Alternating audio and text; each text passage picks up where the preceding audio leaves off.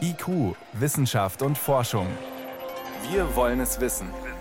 Ein Podcast von Bayern 2. Willkommen zum Podcast Corona und wir, in dem wir alles besprechen wollen, was uns in und durch die Corona-Zeit bewegt und begleitet.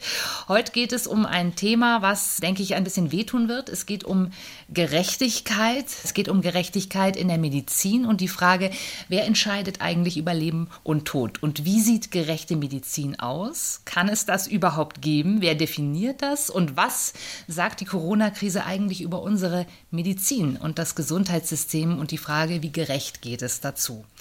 Ich freue mich, auch heute Herrn Professor Julian Niederrümelin begrüßen zu dürfen, Professor für Philosophie an der Universität in München. Er hat neben Philosophie auch Mathematik und Physik studiert und sein besonderes Fabel ist die Risikoethik und die Entscheidungstheorie. Ich freue mich auch. Und ich freue mich über Professor Georg Markmann, der heute der Gast ist. Sie leiten das Institut für Ethik, Geschichte und Theorie der Medizin hier an der Universität München. Sie haben Medizin und Philosophie studiert, außerdem auch Public Health in Harvard.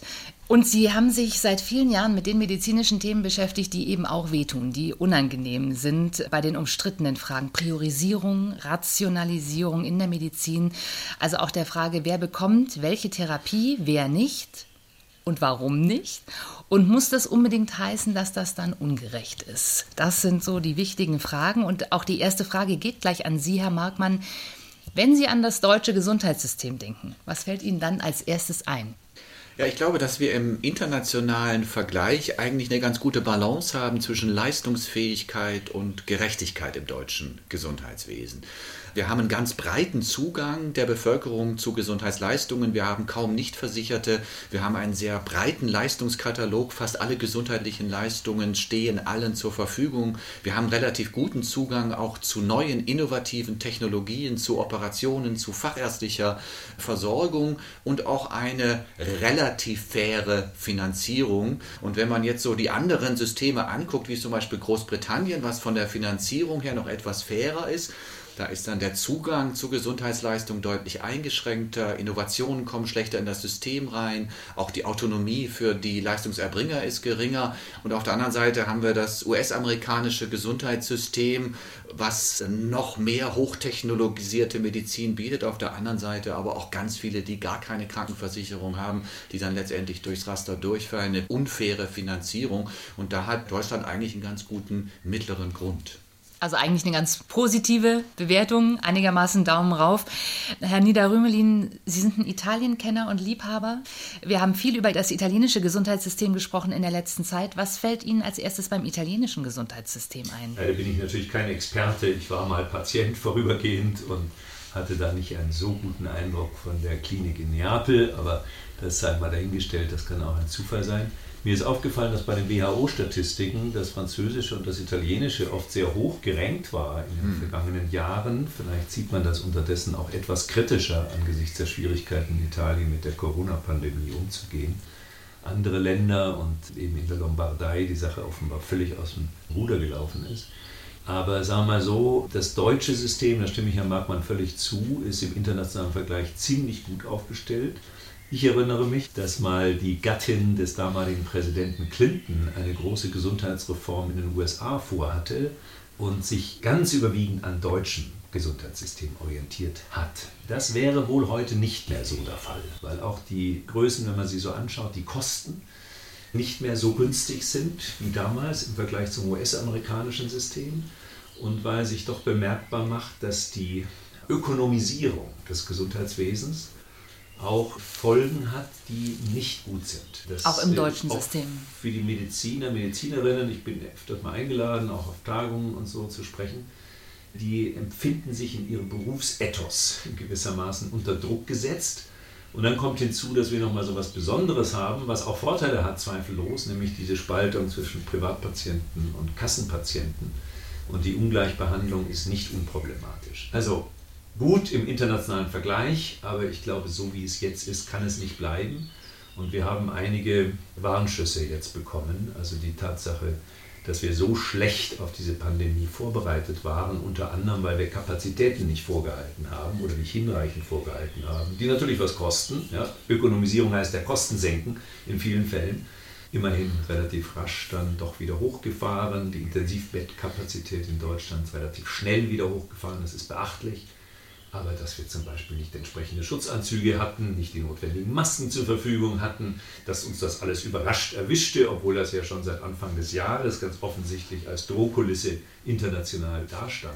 Das muss uns zu denken geben und ich würde sagen, im Rückblick bei der Aufarbeitung des Ganzen, wenn dann wieder entspanntere Zeiten sind, dann muss man daraus seine Konsequenzen ziehen. Würden Sie zustimmen, Herr Markmann, dass unser Gesundheitssystem tatsächlich schlecht vorbereitet war? Ja, das kommt darauf an, in welche Bereiche man guckt. Also stimmt ganz bestimmt, was die Schutzausrüstung anbetrifft. Und das ist eigentlich ein sträfliches Versäumnis, wenn man bedenkt, dass es ja 2012 schon ein Szenario gab, in dem man durchgespielt hat, wie es denn wäre, wenn wir einen SARS-Erreger, also auch einen Erreger, der das Atemsystem betrifft, sich ausbreitet. Und da war eben schon festgestellt worden, dass wir unzureichend darauf vorbereitet sind. Aber das hat eben niemand ernst genommen. Was jetzt die Intensivkapazitäten anbetrifft, glaube ich, dass das ausreichend war. Ich glaube, man kann nicht so viele Intensivbetten vorhalten, dauerhaft, dass man auch so eine stark ablaufende Pandemie abpuffern kann. Ich glaube, da muss man einfach dann auf die Flexibilität setzen. Aber wir haben natürlich, und da stimme ich Ihnen, Herr Niederrümeling, vollkommen zu, wir haben natürlich Herausforderungen zu bewältigen, vor allem durch kostenträchtige Innovationen im Arzneimittelbereich. Wir werden die Demografie sehr stark spüren, von der Finanzierungsseite her, insbesondere dann, wenn die Babyboomer in Rente gehen. Und das ist eigentlich auch ein sträfliches Versäumnis der Gesundheitspolitik, dass diese mittelfristigen Herausforderungen nicht konsequent angegangen genommen werden. Und ich glaube, dass wir jetzt natürlich auch nochmal ganz neu diskutieren werden, wie unsere Kapazitäten im stationären Bereich sind. Das wurde ja immer kritisiert. Man hat gesagt, wir haben zu viel Krankenhausbetten pro Einwohner. Und das sieht natürlich jetzt wiederum anders aus. Und ich glaube, dass wir darüber diskutieren müssen. Und das ist dann wieder eine Frage der Priorisierung. Wie viel Krankenhausbetten wollen wir auch für so eine Pandemie vorhalten? Weil das ist ja das Problem, dass wir begrenzte Ressourcen haben in allen öffentlich finanzierten Bereichen, eigentlich überall im Leben. Und dass wir uns dann entscheiden müssen, für was wollen wir das Geld ausgeben. Und wenn man jetzt die Defizite auch nochmal ansprechen möchte, dann sind zum einen natürlich die Effekte der zunehmenden Ökonomisierung, vor allem im Krankenhausbereich, aber wir haben nach wie vor auch Defizite in der ambulanten Versorgung älterer Menschen, in der ambulanten Versorgung psychisch Kranker das sind einfach Bereiche, die nicht so eine Priorität genossen haben in unserem Gesundheitssystem. Und wir sind immer relativ leicht dabei, solche verdeckten Rationierungen zu ignorieren, weil sie einfach nicht so transparent werden. Wenn jemand ein teures Krebsmedikament nicht bekommt, dann steht das am nächsten Tag in der Bildzeitung. Dabei ist es vollkommen unklar, welchen Nutzen dieser Patient davon noch gehabt hätte. Ja, da wird dann schnell auch mit menschenverachtenden Argumenten gekommen. Ich würde gerne im ersten Teil tatsächlich mal sehr konkret anfangen in der Krise mit dem vermeintlich hübschen Begriff Triage, mhm. der aus dem Französischen kommt und so viel heißt wie auslesen, aussortieren aus dem ja, ein Militärbegriff, wenn man so möchte.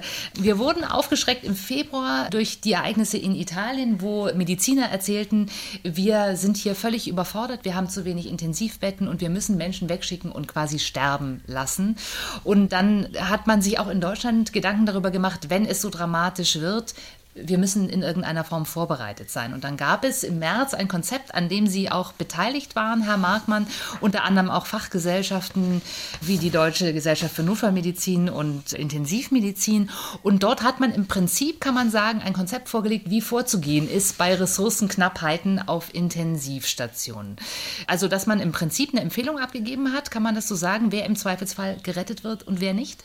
Ja, das stimmt. Ich finde es nochmal ganz interessant, kurz zu rekapitulieren, wie dieses Papier entstanden ist. Eigentlich ist nämlich innerhalb unserer Gesellschaft dieses Thema nicht diskutiert worden. Es war aber so, dass die Krankenhäuser durchaus sehr verantwortungsbewusst sich überlegt haben, was machen wir denn, wenn unsere jetzt aufgestockten Intensivkapazitäten doch nicht ausreichen, um alle intensivpflichtigen Covid-19-Patienten zu behandeln. Und die Krankenhäuser, auch die Krankenhausleitungen haben dann die Ethikkomitees angefragt und gesagt, wir hätten gerne eine Empfehlung.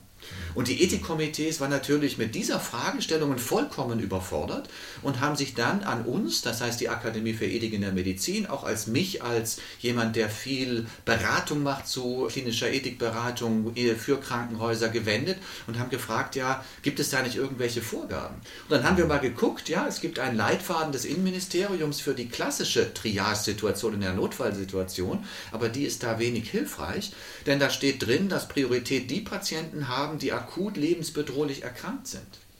Und das sind alle, alle, Patienten, die intensivpflichtig sind mit Covid-19. Das heißt, das reicht nicht aus. Da braucht man noch weitergehende Entscheidungshilfen. Und dann haben wir uns gesagt, naja, wäre doch eigentlich gut, es gäbe einen einheitlichen Standard, nach dem entschieden wird und nicht, dass jede Klinik dann für sich entscheidet, wie man mit einer möglichen Knappheit an Intensivbetten umgeht. Ich habe dann mit dem Bundesgesundheitsministerium auch Kontakt aufgenommen. Ich habe auch mit der Bundesärztekammer Kontakt aufgenommen. Und beide wollten an dieses Thema nicht ran, weil wir uns natürlich gefragt haben, ist es Aufgabe medizinischer Fachgesellschaften zu entscheiden, wieso mit einer Situation existenzieller Knappheit umgegangen werden soll, wo es letztendlich auch um die Zuteilung von Lebenschancen geht.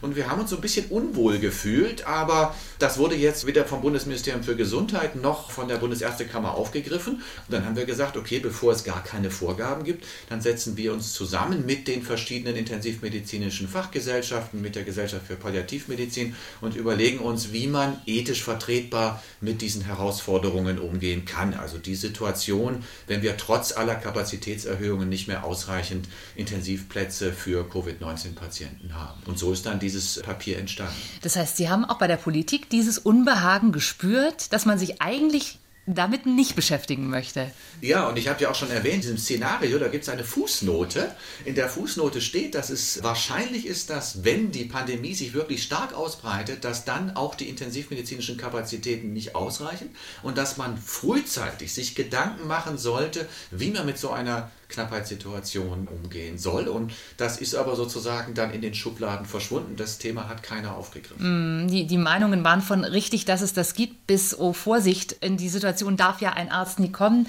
Herr Niederrümelin, wie sehen Sie es? Also ich bin ja, wie Herr Markmann, Mitglied der Akademie für Ethik in der Medizin seit über 20 Jahren, aber ich bin kein Mediziner. Das heißt, ich nehme jetzt hier nicht Stellung aus der Praxiserfahrung. Ich glaube, dass in der öffentlichen Diskussion manche Unterscheidungen nicht vorgenommen werden, die man unbedingt vornehmen muss, damit das nicht entgleist. Ich fand das sehr gut, richtig, auch mutig. Sie haben ja da ein bisschen die Ägide übernommen, mhm. Herr Markmann. Ich habe auch Ihre mündlichen Ausführungen dazu gehört und ich fand das ganz wichtig, war ein Beitrag zur Diskussion. Mhm. Die mhm. Diskussion, die ja mehr oder weniger unterbunden werden sollte. Am Anfang schien es jedenfalls so und das war ein wichtiger Beitrag dann auch natürlich eine Kontroverse ausgelöst ja. hat. Wie sollte es anders sein? Und ich bin jetzt äh, sozusagen in einem Loyalitätskonflikt. Ich bin Mitglied der Akademie für Ethik in der Medizin und seit neuestem Mitglied des Deutschen Ethikrates. Der hat da einen Punkt, eigentlich nur mhm. einen Punkt anders gesehen und mhm. dagegen Stellung genommen. Aber ich will mal das Grundsätzliche. Das Grundsätzliche ist auch umstritten, ein bisschen zwischen angelsächsischen und speziell britischen Gesundheitssystemen und äh, anderen Gesundheitssystemen. Die Frage ist, wie geht man mit Rationierungen um? Man hat eine bestimmte Ressource zur Verfügung, in dem Fall Intensivbetten, und man muss diese Ressource irgendwie verteilen.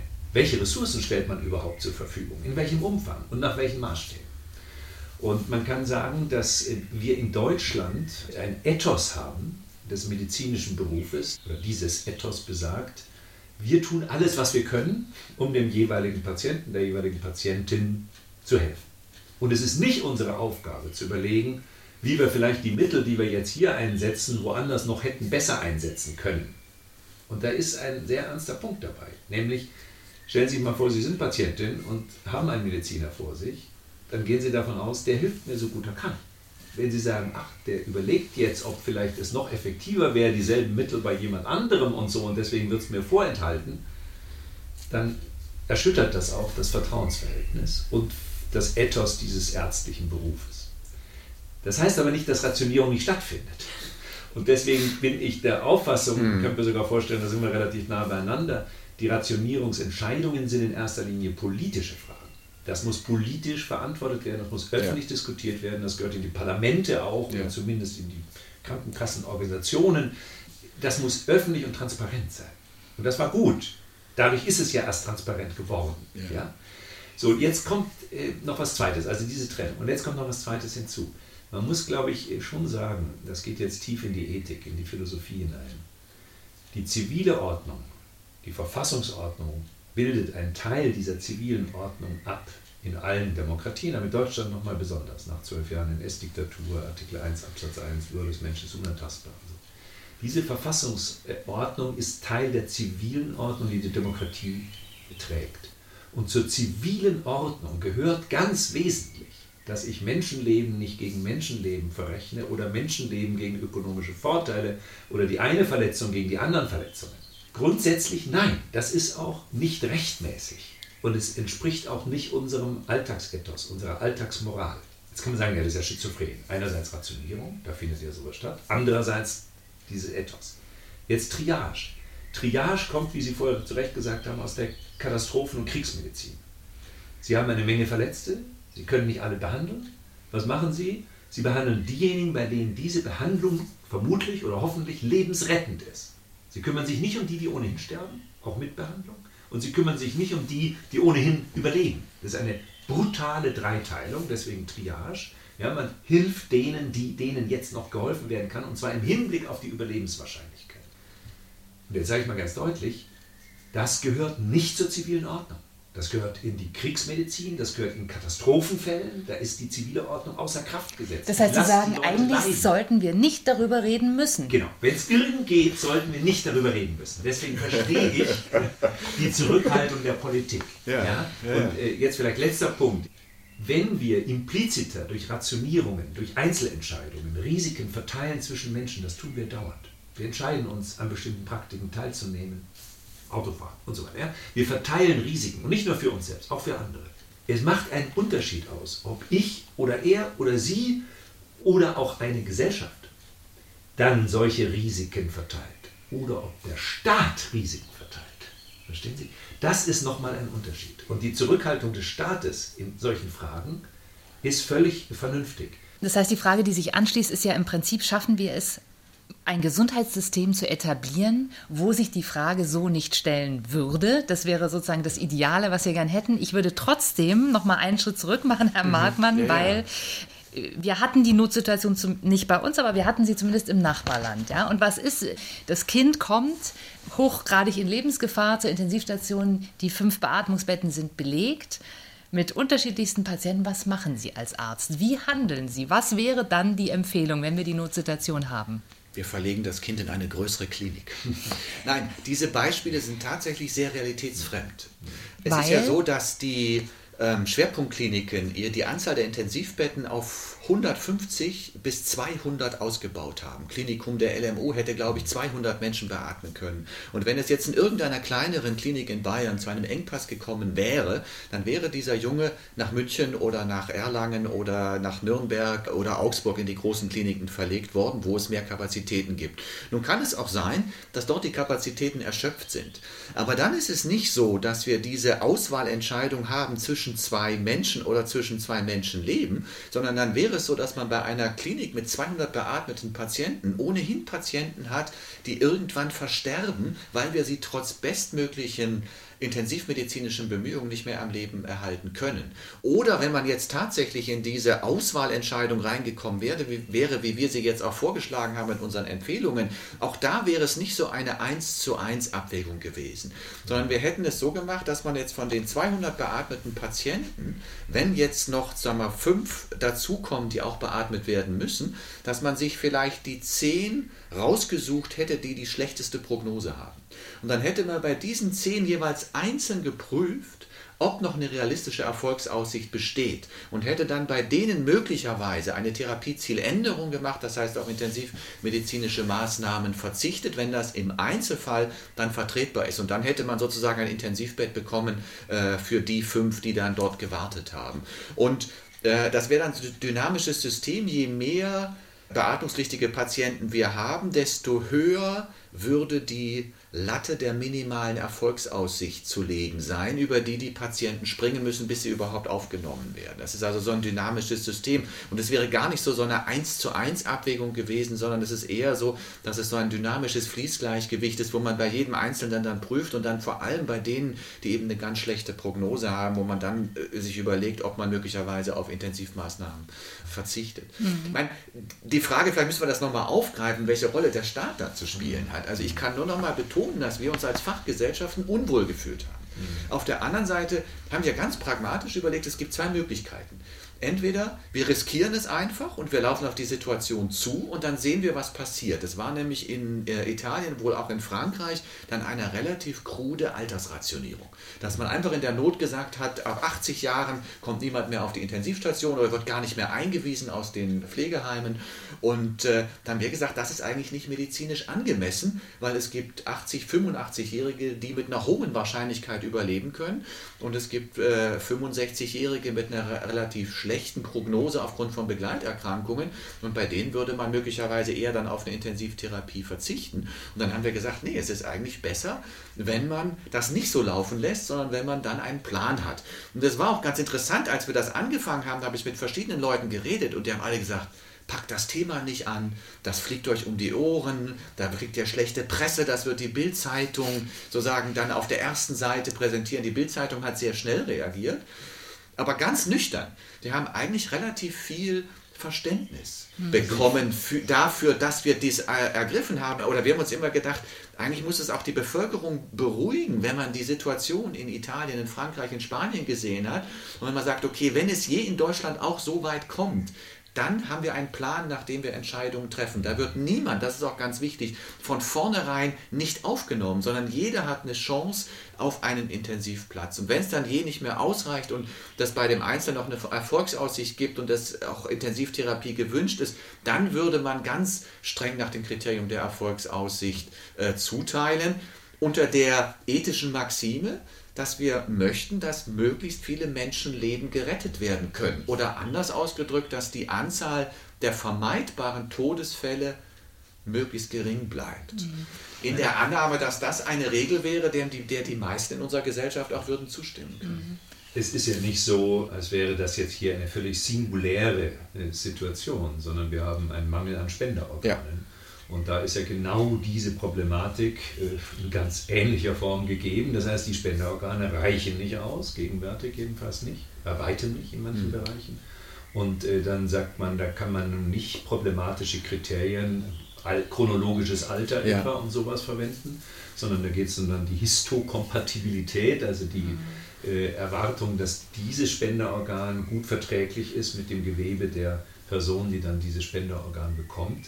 Und das ist ein Kriterium, das jedenfalls orientiert sein sollte. Man hat dann festgestellt, das waren ja die Skandale, äh, dass das in Europa nicht immer so funktioniert, sondern dass da Umwegstrategien manchmal erfolgen, manche bevorzugt werden, die eigentlich nicht bevorzugt werden dürften und was dergleichen mehr ist. Also es ist auf keinen Fall ein, ein, ein einmaliger Fall, sondern diese mhm. Herausforderungen, die gibt es auch in anderen Bereichen. Und nochmal, ich fand das sehr sinnvoll. Es war ein Diskussionsbeitrag, darüber diskutiert man.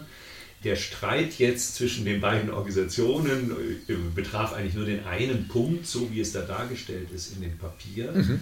Ist es so, gibt zwei Zuordnungskategorien. Das eine ist, wer kommt in ein Intensivbett? Ja, und dann sagt man erstmal zum Beispiel, die, die nicht wollen, die kommen auch nicht zwangsweise rein. Das ist schon mal ein wichtiger Punkt. Ich meine, es gibt viele alte Leute. Meine Mutter ist im vergangenen Jahr verstorben die hat sich sogar die Einweisung in eine Klinik verbeten, was ich mhm. sehr unvernünftig fand. Ja. Äh, selbst das wollte sie nicht. Sie war schon über 90 und sagte, nein, ich will die letzte Zeit auf keinen Fall in eine Klinik zubringen. Und da gibt es relativ viele äh, Alte, die mhm. sagen, nein, also diese Form des Sterbens will ich gar nicht.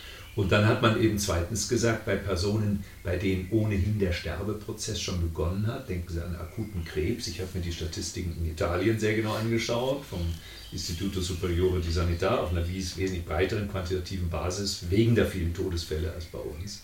Und da spielt zum Beispiel akuter Krebs bei mehr als ein Fünftel der Personen im Endzustand eine wichtige Rolle. Daher entstand mhm. dann der Streit, wer ist hier eigentlich an Covid-19 mhm. verstorben und, und wer ist mit? und zusätzlich und vielleicht beschleunigt, aber nicht wirklich an. Also der Streitpunkt bezog sich nur auf diese zweite Frage.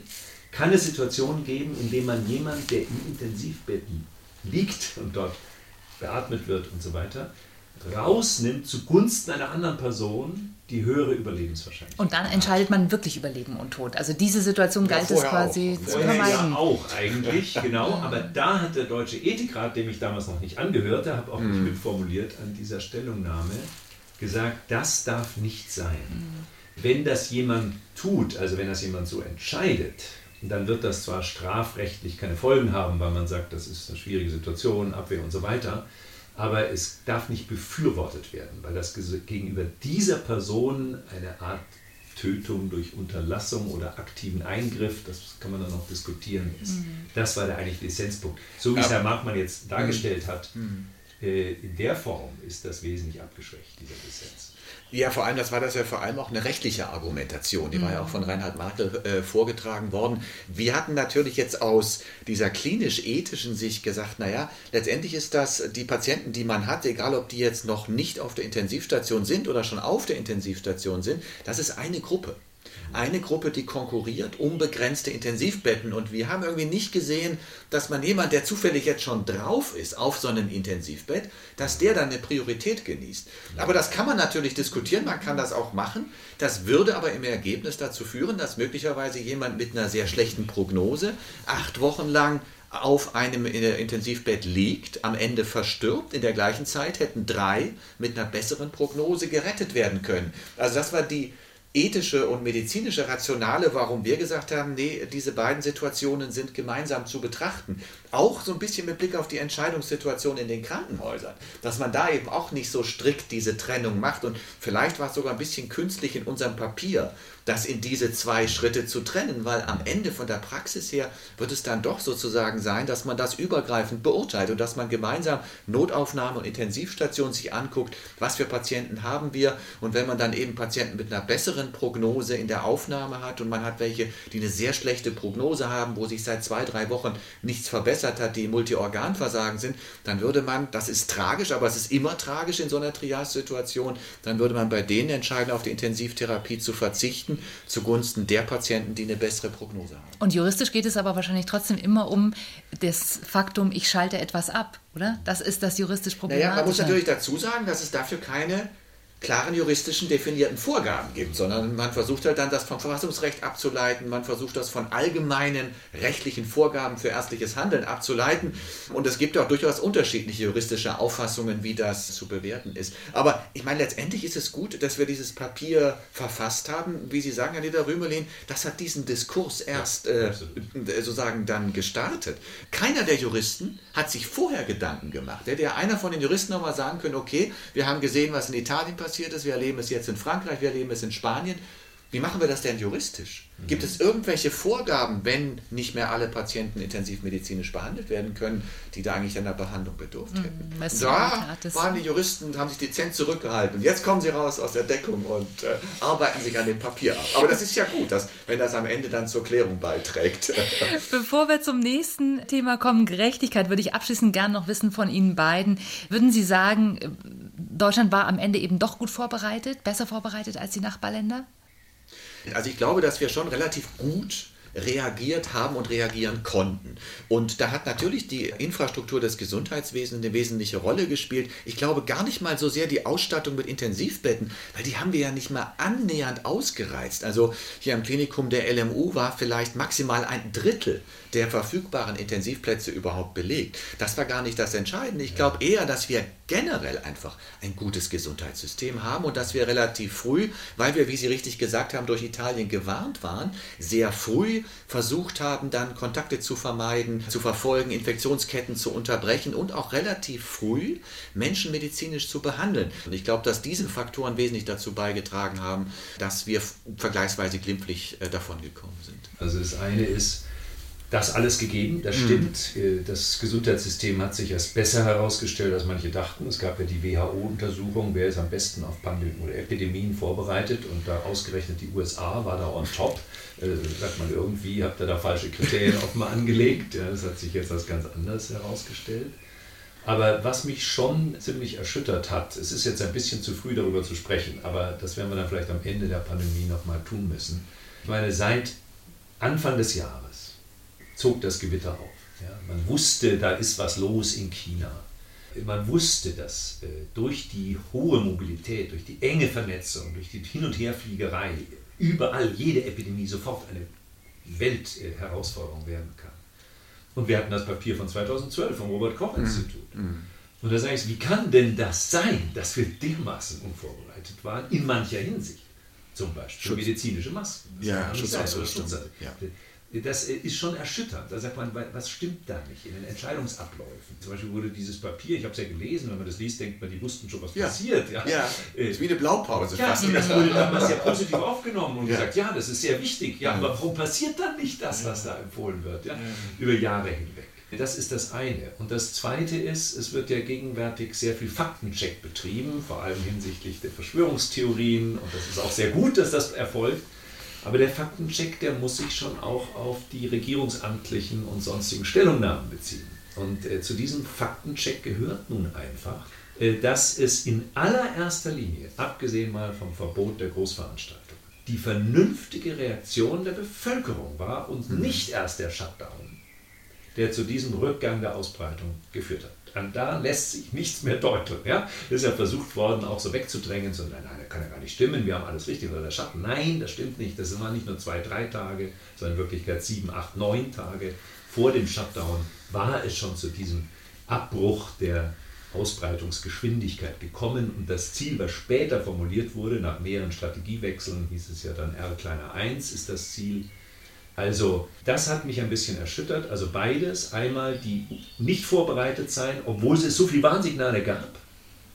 Und das Zweite ist, äh, dass es wir uns so schwer getan haben, eine klare Strategie zu formulieren und zu diskutieren, die in der Öffentlichkeit nachvollziehbar ist, überprüfbar ist und bei der man bleibt. Darüber muss man sich erstmal im, im Klaren sein. Und da war nach meinem Eindruck die Bundesregierung nicht optimal vom Robert Koch Institut beraten.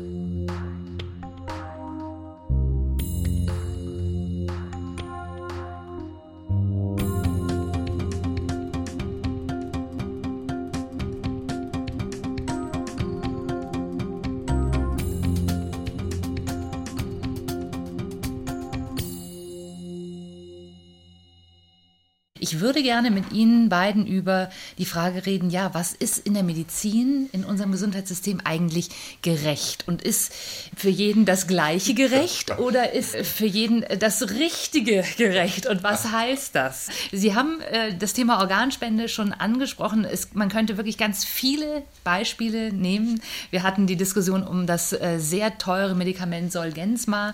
Wir reden oft äh, in der Medizin über teure Dinge, über technische Dinge. Dinge. Die Frage wäre an Sie, Herr Markmann, sind wir in der Medizin vielleicht auch einfach sehr technisch fixiert? Sind wir auf das technisch Machbare fixiert? Müssten wir vielleicht versuchen, davon wieder ein bisschen wegzukommen? Ja, auf jeden Fall. Ich glaube, auch wenn man die Frage nach der gerechten Medizin stellt, muss man sich erstmal die Frage stellen, was ist denn die Beziehung von Gesundheit zu Gerechtigkeit? Warum ist Gesundheit und Gesundheitsversorgung überhaupt gerechtigkeitsethisch relevant?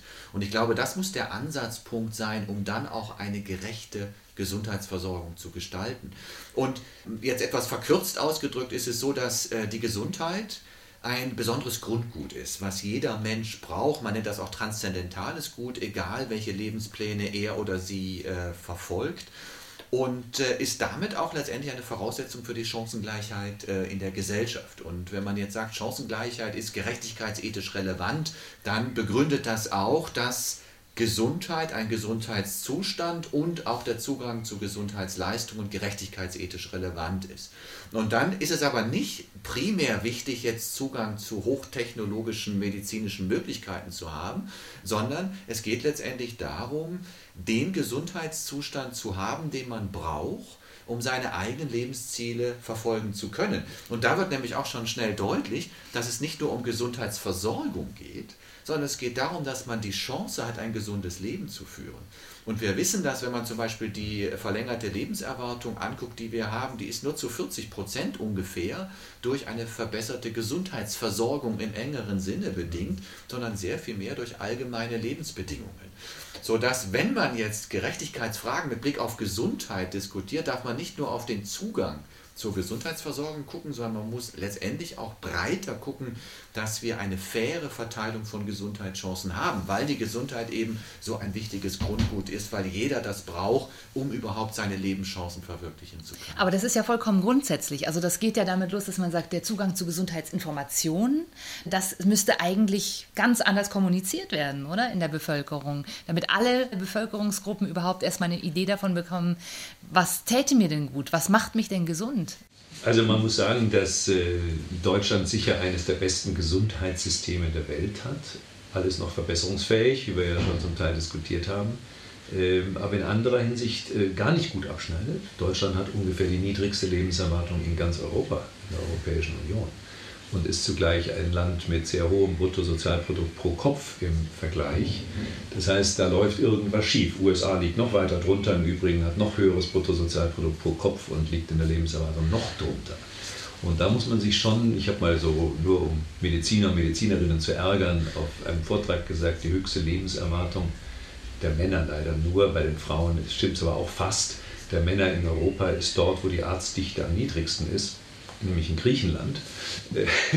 Und da muss man sich natürlich schon fragen, in ihrem Sinne, was ist denn noch alles relevant, wenn Gesundheit hm. ein hohes was Gut ist? Woran ne? liegt es hm. denn, dass wir ein so gutes Gesundheitssystem haben und doch in der Lebenserwartung, auch in der Morbidität in den verschiedenen Alterskohorten, vor allem die Männer noch mal wesentlich schlechter abschneiden als die Frauen. In allen Alterskohorten von 0 bis 5 bis von 95 auf 100 schneiden die Männer immer schlechter ab. Und das ist wahrscheinlich nicht genetisch, weil nämlich Männer und Frauen in Klöstern bei gleichen Lebensbedingungen fast gleich alt werden. Da ist der Lebenserwartungsunterschied noch ein halbes Jahr, äh, was sehr interessant ist. Mhm.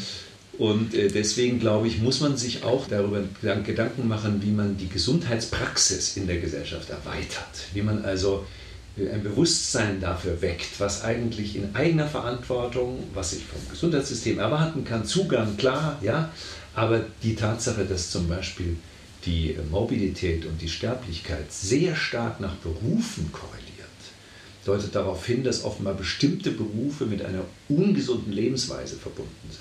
Es gibt auch eine nicht sehr schöne Verbindung zwischen Bildungsniveau und Lebenserwartung. Äh, das alles deutet darauf hin, dass da Luft nach oben ist, ja?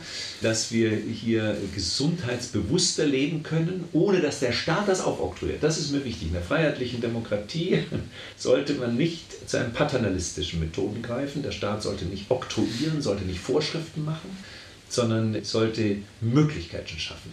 Möglichkeiten, gesünder, achtsamer mit sich selbst umzugehen, Stress zu reduzieren. In bestimmten Berufen wirkt dieser Stress offenbar lebensverkürzend sich aus. Anders kann man diese Statistiken ja gar nicht interpretieren.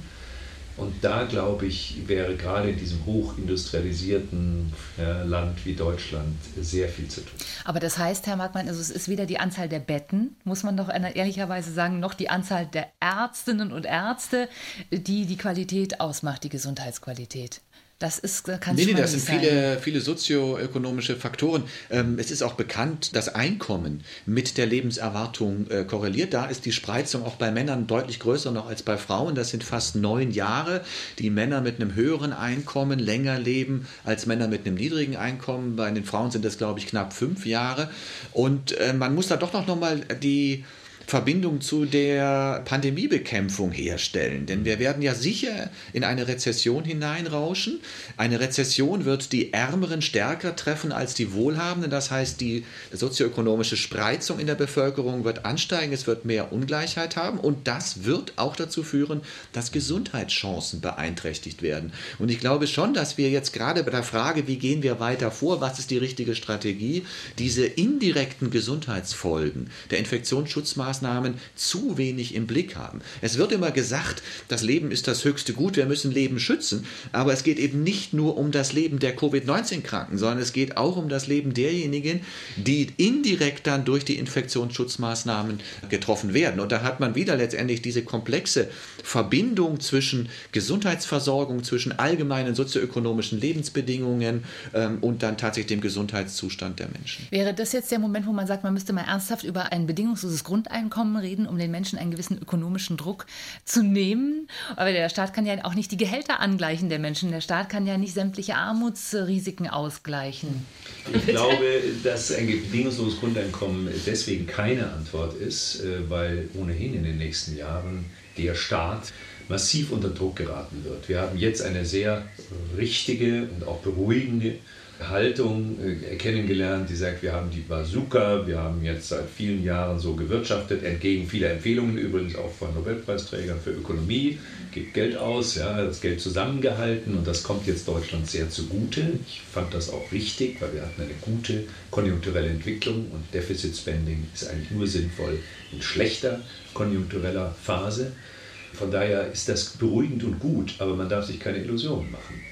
Den Einbruch, den wir jetzt erleben, wenn Sie mal zurückschauen, hatten wir nicht 2009, der ist mhm. viel stärker, mm. sondern der sieht eher von der Charakteristik so aus wie 1929. Und wenn wir das noch einige Zeit fortführen, 1929 war ja nicht eine einmalige kurze Krise, sondern gab es so einen Doppeltipp und es zog sich ja über Jahre hin. Und am Ende hatte man eine soziale, kulturelle, politische Krise gigantischen Ausmaßes. Der Nationalsozialismus hätte sich mhm. nie durchgesetzt ohne diese Krise. Ich will jetzt nicht den Teufel an die Wand malen, aber ich habe ein bisschen den Eindruck, ich sage es jetzt ein bisschen zugespitzt, dass meinungsprägende Schichten das nicht ernst genug nehmen. Also äh, diese mögliche ökonomische Depression betrifft vielleicht nicht die Oberstudienräte und auch nicht die äh, Gutgestellten, die sich ein Vermögen unterdessen zusammengearbeitet haben. Aber es betrifft manche sehr, sehr bitter. Zum Beispiel die, die jahrzehntelang was aufgebaut haben, was Kleines, ein kleines Unternehmen, was jetzt innerhalb von wenigen Monaten sich sozusagen in Luft auflöst, weil das Kapital ist weg. Dann sagt man, ja, ihr könnt ja Schulden aufnehmen. Ja, wer will denn Schulden aufnehmen, wenn er gar nicht weiß, wie das in Zukunft mhm. weitergehen soll? Und da, finde ich, sind wir ein bisschen so beruhigend, das klang Bazooka und alles gut. Aber über Monate fortgesetzt, würde das die ökonomische, soziale, kulturelle Vitalität dieser Gesellschaft so schwer treffen, dass sie dann auch nicht mehr in der Lage ist, die äh, gesundheitliche Herausforderung für die Bevölkerung gut zu bewältigen. Das glaube ich nicht. Das hängt miteinander zusammen. Die ökonomische mhm. Vitalität ist nötig, damit wir die gesundheitlichen Herausforderungen bewältigen. Und deswegen brauchen wir dringend eine kohärente Strategie, die das alles in den Blick nimmt. Hm. Ich hänge immer noch an dem Punkt, dass Sie ja sagen, wir werden mehr Krankheit haben, wir werden wahrscheinlich wirklich äh, mehr traumatisierte Menschen haben, die auch irgendwie aus dieser Krise kommen. Wie kann das System darauf reagieren? Ist das, muss jetzt ein Wandel hin wirklich auch zur sprechenden Medizin kommen? Brauchen wir breitere Therapieprogramme? Was müsste sozusagen konkret daraus erwachsen, um das aufzufangen? Kann man es überhaupt auffangen? Ja, ich glaube gar nicht, dass diese Probleme jetzt im medizinischen Bereich zu lösen sind. Also natürlich ist es gut, wenn wir mehr sprechende Medizin haben, wenn wir weniger hochtechnologisierte Medizin haben, weil wir wissen, dass das meistens einen relativ geringen Nutzengewinn für die Patienten hat, dass die Probleme woanders liegen. Aber das sind natürlich jetzt ganz andere Probleme, die wir haben. Und das ist mehr so, dass wir halt äh, wissen müssen, dass unsere Lebensbedingungen erhebliche Auswirkungen auf unsere Gesundheit haben. Und es ist auch in empirischen Studien nachgewiesen, dass zum Beispiel die die relative Sterblichkeit von Menschen, die arbeitslos sind, um 50 bis 100 Prozent höher ist als bei den Erwerbstätigen. Und das sind alles sozusagen indirekte Folgen. Und es wird ja manchmal gesagt, ja, wir dürfen jetzt Leben nicht gegen Geld abwägen.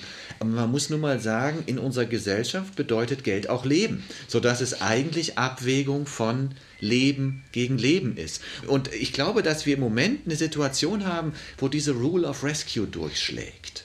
Wenn wir konkret identifizierbare Opfer haben, geht die Zahlungsbereitschaft der Gesellschaft ins Unermessliche. Und das ist immer das schöne Beispiel, die Höhlenrettung 2014 im Berchtesgaden, wo man, glaube ich, knapp eine Million aufgewendet hat, um den Höhlenforscher zu retten. Das ist in solchen Einzelfällen okay. Wir sind eine wohlhabende Gesellschaft, wir können uns das gut leisten. Aber wir können das eben nicht potenzieren.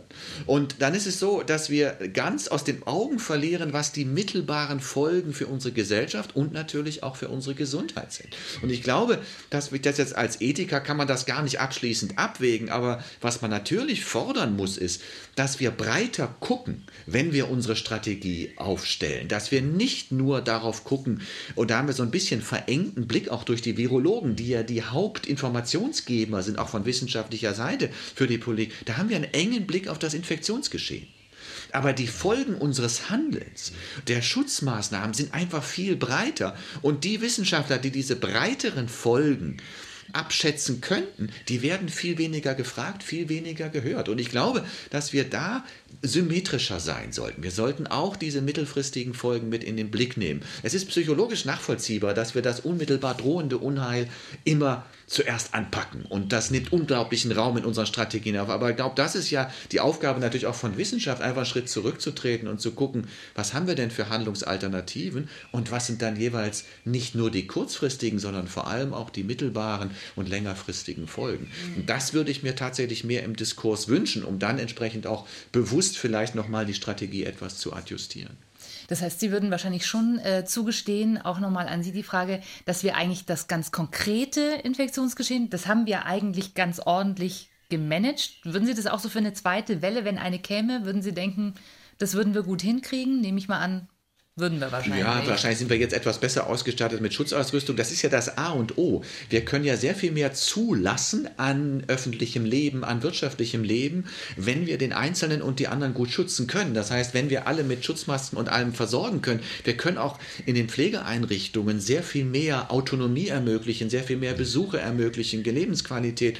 Und auch da hat man ja auch negative Gesundheitsfolgen. Für die älteren Menschen ist es wichtig, dass sie Ansprache haben. Physiotherapeuten durften nicht nicht mehr rein. Die Leute liegen nur noch im Bett. Das sind alles Risiken und ich werde das noch, glaube ich, bin das gar nicht abschätzen, was das möglicherweise auch für negative Gesundheitsfolgen hat. Aber ich glaube, dass wir, wenn wir diesen Engpass vor allem bei der Schutzausrüstung haben, dass wir dann schon ganz gut vorbereitet sind. Und es wird immer wieder gesagt, äh, man kann dann die Bevölkerung nicht nochmals motivieren, nochmal zurück. Das sehe ich gar nicht so. Ich glaube, es ist viel schwieriger, die Bevölkerung zu motivieren, Schutzmaßnahmen noch fortzuführen, wenn das gar nicht mehr so richtig begründet ist und wenn man nicht offen über Alternativen reden darf. Ich glaube, das ist psychologisch sehr viel schwieriger zu vermitteln und auch mit auch ein Grund, warum jetzt die Leute auf die Straße gehen. Ich würde gerne noch mal abschließend einfach von Ihnen wissen, man hat trotzdem jetzt auch tatsächlich in der Protestphase, in der wir ja so langsam sind, das Gefühl, die Leute sind so ein bisschen getrieben von der Sorge, sie kriegen nicht, was ihnen zusteht. Oder sie erfahren nicht, was ihnen zusteht und was äh, tatsächlich passiert. Herr Niederrümelin, können Sie diese Sorge der Menschen nachvollziehen? Können Sie die verstehen? Also ich kann die absolut nachvollziehen. Ich glaube, es ist auch nicht vernünftig, jetzt alle in einen Topf zu schmeißen und sagen, die sind alle von Verschwörungstheorien auf die Straßen getrieben. Erstens mal, es ist ja immer noch ein kleiner Prozentsatz der mhm. Bevölkerung. Die große Mehrheit ist ja der Meinung, das ist im Großen und Ganzen richtig, wie das jetzt hier läuft und wir machen das auch weiter mit. Ich würde es fast umgedreht sagen. Ich meine, die Grundrechte, wenn Sie mal das Grundgesetz durchgehen, Artikel 1 und 2, gut, Würde des Menschen und dann Artikel 2, Leben, körperliche Unversehrtheit.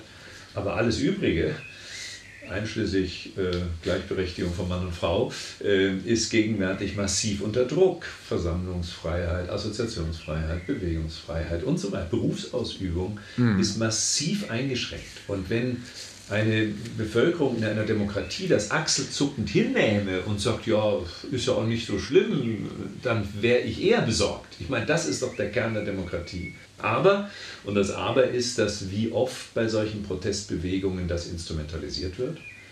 Das war bei allen größeren Protestbewegungen der Fall. Das war bei der großen Nachrüstungsdebatte in den 80er Jahren der Fall. Da war die riesige Friedensbewegung mit Millionen von Teilnehmerinnen und Teilnehmern in ganz Deutschland, drei, über 300.000 in Bonn, war sehr stark von DKP und der DKP nahestehenden, einer Splitterpartei, nahestehenden Organisationen unterwandert oder mitgeprägt, ändert aber nichts an der Motivation des Protestes vieler Menschen. Ja? Oder eben dann der Protest gegen Fehlentwicklungen in der Migrationskrise, ab der Kölner Silvesternacht, auch da massive Instrumentalisierung. Die AfD hat dadurch überlebt. Die wäre wahrscheinlich sonst nicht mehr lange eine starke Partei gewesen. Und äh, das erleben wir jetzt wieder. Und da hängt es sehr viel davon ab, dass man vernünftig damit umgeht. Also es hat gar keinen Sinn, jetzt mit Stigmatisierungen zu reagieren, sondern man muss sich auf die Argumente einlassen, man muss prüfen, was ist daran richtig, was ist vielleicht falsch. Man muss auch Unkenntnis zugeben. Da bricht niemand einen Zacken aus der Krone. Also Sie sagen, der Protest ist im Prinzip doch eine recht gesunde Reaktion, um im Bild zu bleiben. Herr Markmann, an Sie abschließend die Frage, wenn Sie sich vorstellen, in einem Jahr, was haben wir daraus gelernt aus dem ganzen Schlamassel?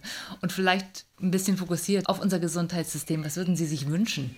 ich hoffe, dass wir das, was wir jetzt erleben, reflektieren, dass wir das aufarbeiten und dass wir versuchen, nicht die falschen Schlüsse daraus zu ziehen. Und vielleicht können wir dann nochmal das Thema, was sich ja jetzt so durchgezogen hat, äh, wie so ein roter Faden durch, durch unser Gespräch nochmal aufgreifen, nämlich die Frage auch, der Priorisierung, der Schwerpunktsetzung. Und wir werden uns natürlich die Frage stellen müssen, ob die große Anzahl an Krankenhausbetten, an Intensivbetten, die wir in Deutschland hatten, die immer kritisiert werden, ob die jetzt gerechtfertigt sind mit Blick auf so eine Pandemie. Aber das müssen wir tatsächlich diskutieren, auch mit Blick auf die begrenzten Ressourcen, die uns zur Verfügung stehen.